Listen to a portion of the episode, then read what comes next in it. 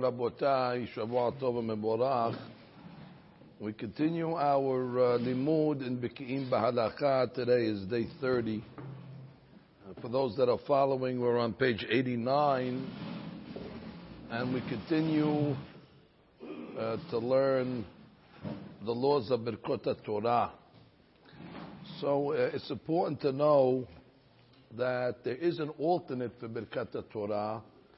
For example, somebody forgot to make Birkat Torah, or somebody is misupak, somebody is in doubt if he made Birkat Torah, which really cannot happen to our members anymore because nobody's in doubt anymore. Everybody knows what they're doing. We're making the Berachot from the Sidur.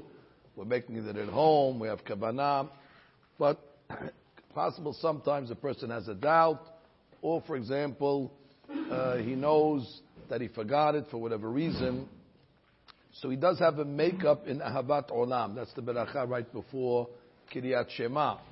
If you paid attention to some of the uh, content in that beracha, a lot of it is Torah learning related. V'ten b'libenu, bina, dehavin, haskil, לשמוע, ללמוד ולמד, והעיר עינינו בתורתך, ודבק לבנו מסורתך. So therefore, since the, uh, the main theme of that beracha is also addressing the subject of Limuda Torah, so therefore uh, one can use that as his Berkat Torah. However, uh, the question over here is, what about learning? He's not learning, right? Right after he says the he's reading Kiryat Shema. That's not learning, that's reading. So the poskim say that right after uh, he finishes the Amidah, his silent Amidah, he should then you know, say the Birkat Kohanim or say some Pesukim that are related uh, for the Torah. So the uh, Havat Olam will cover his obligation. Problem is, is that what if he doesn't have kavanah when he says Ahavat Olam to cover his Birkat Torah, which I'm gonna I'm gonna bet that most people are not having kavanah. Most people are reading Ahavat Olam because that's the next thing in the Siddur, and it says that the rabbi said to read it, so they read it. And the question then is, they don't have kavanah, so the guy came along and tells the rabbi, I didn't say Birkat Torah. Okay, that's your first mistake. And then I said Ahavat Olam, but I didn't have Kavanah. Guess what? I didn't even know that Ahavat Olam could cover my uh, my Birkat Torah. So that's why I didn't have any Kavanah. I just read it like uh, like I read it every day. So Hakam uh, Obadiah alav Shalom, he uh, rules uh, as well, uh, like many of the Rabbanim, that you don't need to have Kavanah. It's inherently by the words that you're saying, it covers it. And therefore, it's not necessary. This is not only the Hakam's opinion, it's Hekre Lev, there's a Ma'amar Mordechi, Bet Lechem Yehuda, Magen Giborim, uh, all these rabbis of the opinion, even if you didn't have kavanah, you're okay. There's the students of Rabbeinu Yonah that had a different opinion, but Avadiyah takes the consensus, and the consensus is clear that even if you didn't have kavanah. So the question then would be, and what if you had a negative kavanah? Now, you're going to ask me, why would a person have a negative kavanah? That means the guy, before he started the Havat Olam, he basically said, I don't want this berachat to cover my Berkot Torah. Now, why, why in the world, I understand why a person would have no kavanah, because, uh, you know, no kavanah is nothing, it's neutral. But to go out of your way to uh, have a negative kavanah, why would a guy do that? So the Pri Megadim gives a scenario. Let's say you have a guy who did not say Birkat Torah because he was running late. He came late to Knis, and he wasn't able to say the Birkat Shachar, and he wants to say Birkat Torah because Birkat Torah we said is uh, you know it's the Berakah Meshubachat. It's the choice of all the Berakot, and he doesn't want to get away with Ahavat Olam. He wants to make the Birkat Shachar correctly as best as he can after the Amidah. So in that case, the Pri Megadim suggests say Ahavat Olam, have a negative kavanah not to be Yotzeh, Birkat Torah. So after the Amidah, you could say Birkat Torah like it's uh, like it was uh, established, the three Berachot. Hakam Avadiyah Alav Shalom argues on the Pri Megadim and says if one does that, he is entering into the world of Beracha She'enat Tziricha. There's no mitzvah to generate extra blessings that are unnecessary. As a matter of fact, it's wrong. Even though you say, what do you mean? I'm making blessings, the more the merrier. No, we don't say that. When it comes to berachot, we want you to make a lot of berachot, but we want them to be justified, and we're not. We don't want the people to uh, generate berachot that could have been avoided. You know, let a guy make a shakol and then walk outside, come back in, make another shakol, walk outside. So he made a hundred berakot of shakol, but you're generating extra berakot that were not necessary. If it happens naturally, uh, then fine. So in this case, you forgot Birkat Torah. So you want to figure out a way how to get it back by making Ahavat Olam with a negative kavanah, so therefore I can make the... Hakam says that probably is Gorem Beracha, She'ena Tziricha, and therefore he argues with the uh, Megadim and he says, say the Ahavat Olam like a normal person with kavanah or without kavanah, but don't have a negative kavanah. And after you're finished, you will not have to recite uh, the Birkat Torah. Now, it's, uh, it's important to recognize we make the Berachat Ahavat Olam twice a day. Everybody knows Ahavat Olam in, in the Shachrit, but there's also Ahavat Olam in Arbit.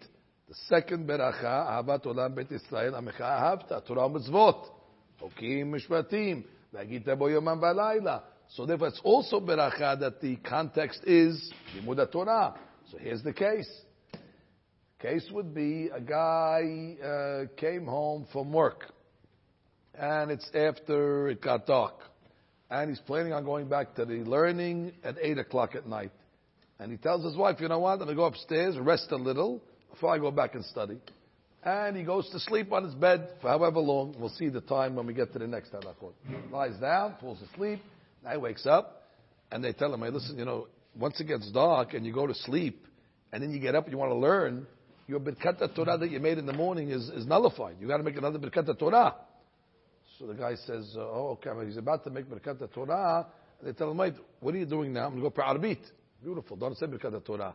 When you say Ahavat Olam B'Tisrael Mecha the second Beracha, you'll have Kavanah that that Beracha will cover you for the Birkat Torah. So that's a case where you actually need the Birkat Torah and you would not, you need Ahavat Olam, and you would not be obligated to recite. But let's say he prayed Arbit already. It happens also. Guy prays Arbit early in the office, and he goes home, and he sleeps for however many time, and on his bed, and he wants to go learn, he would have to make Birkat Torah again. Rabbi made Birkat Torah in the morning. We know that, but it was nullified. What nullified it? He went to sleep. Only sleeping at night could nullify your Birkat Torah. A guy takes a nap on Shabbat in the afternoon, does not have to get up and say Birkat Torah again.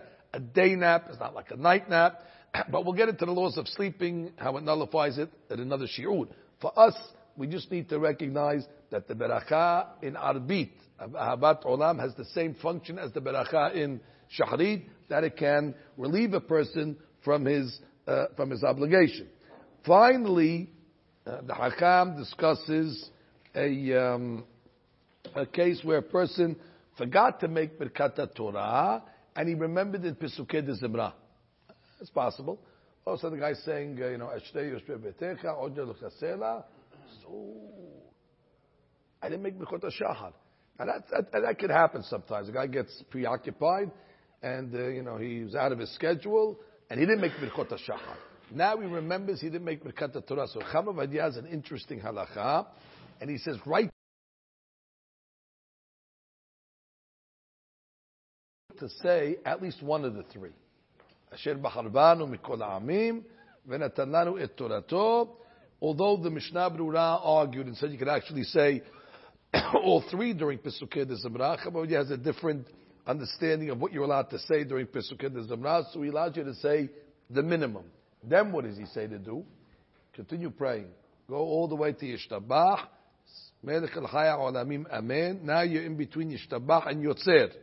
At that point, make the other two berachot, and at that point, you could say Birkat Kohanim as well. By Daber Adonai Moshe Lemor, Daber El Aaron Lemor, Kote Barechu. So while he doesn't want you to make all the berachot in in Pesukei de Zimra, but he wants you to make at least one, and that's if we read number 22 on page 91. We'll read it together. מי ששכח לברך ברכת התורה ונזכר באמצע פסוקי דזמרה, יברך ברכה אחת, which is אשר בחר בנו, which is the choice of all the berachot. V'yamshich v'pesukei is continue on ad sof yishtabach. And then in between yishtabach and yotzer, you'll make al devrei Torah and the beracha ve'arevna, which is Hamlamet Torah Lamo Israel. At that point, it'll also say Birkat Kohanim, and then uh, continue on. And the note on the bottom, again, he brings the Mishnah Brura. Uh, I'm sorry, he brings the Halakha Brura. Halakha Brura is Hakam David Yosef. He wrote this in his Sefer, just to know how the Sefer works. Um, David, in the front of the book, it's just the basic halachot, you know, bottom lines. But some halachot require more analysis, uh, in depth. And in the back of the book, he writes uh, the deeper analysis of certain things in a, an addendum that's called Otzrot Yosef. So this halakha, for those that are interested in seeing the, you know, the uh, the opinions and how we came to it, that'll be in Otzrot Yosef in the back of the book. But nonetheless, that's exactly the way we posek. Baruch Adonai Amen ve'amen.